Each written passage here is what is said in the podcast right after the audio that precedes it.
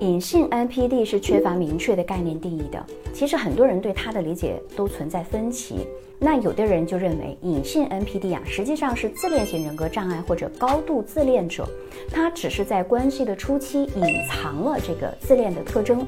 然而，更多的人会认为啊，隐性 NPD 它其实是指在关系的初期表现出了吸引人的特质，但是随着这个时间的推移，那由于其他内在的问题而表现出与 NPD 相似的特征和行为的人。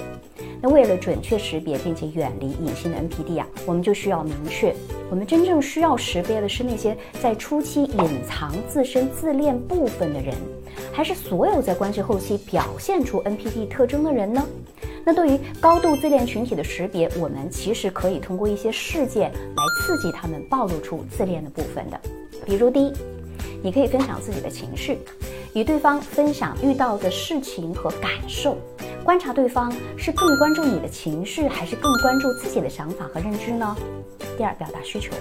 向对方表达需求和理由，并且强调这个需求啊与对方的认知可能存在一定的冲突。观察对方是否会因为对抗而无视你的需求呢？质疑对方想法的时候。比如向对方提出质疑，并且列举疑惑的点，观察对方是关注这些疑惑的点，还是否定你的质疑，让对方承担责任。当对方表示对某些东西喜欢的时候，尝试让他对这些东西负责。观察对方的反应是犹豫承担责任，还是认为根本就不需要承担责任呢？那这些方法是需要适当的运用，并且进行对比分析的，以帮助我们更加准确的识别隐性 NPD。同时啊，我们要注意保持开放的心态和敏锐的观察力，以便在现实生活当中及时发现，并且避免与隐性 NPD 的纠缠了。我是小资，关注我，影响千万女性，收获幸福。